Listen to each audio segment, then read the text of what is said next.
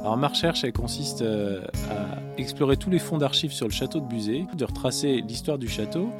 Et euh, donc il y a des applications assez concrètes. Ce qui a beaucoup fait réagir les gens, c'est quand j'ai parlé du château pendant la Seconde Guerre mondiale.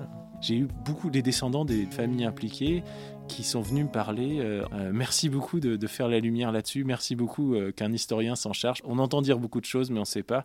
Oui, c'est la mémoire très crispante. Donc là, ici dans le labo, aujourd'hui, ce qu'on fait, c'est de comprendre cette carapace de crabe en fait. Parce que dans la carapace de crabe, on a quoi? On a de la kétine, des protéines et on a les fameux minéraux. Il y a de la chitine dans les crustacés, il y a du collagène dans la peau de poisson, il y a de l'acide hyaluronique. On stigmatise la pêche en prenant des exemples loin d'être vertueux. Et en fait, la pêche, c'est pas que ça. Découvrez tous les thèmes de recherche de l'Université de Pau et des pays de l'Adour dans le podcast Sciences ouvertes.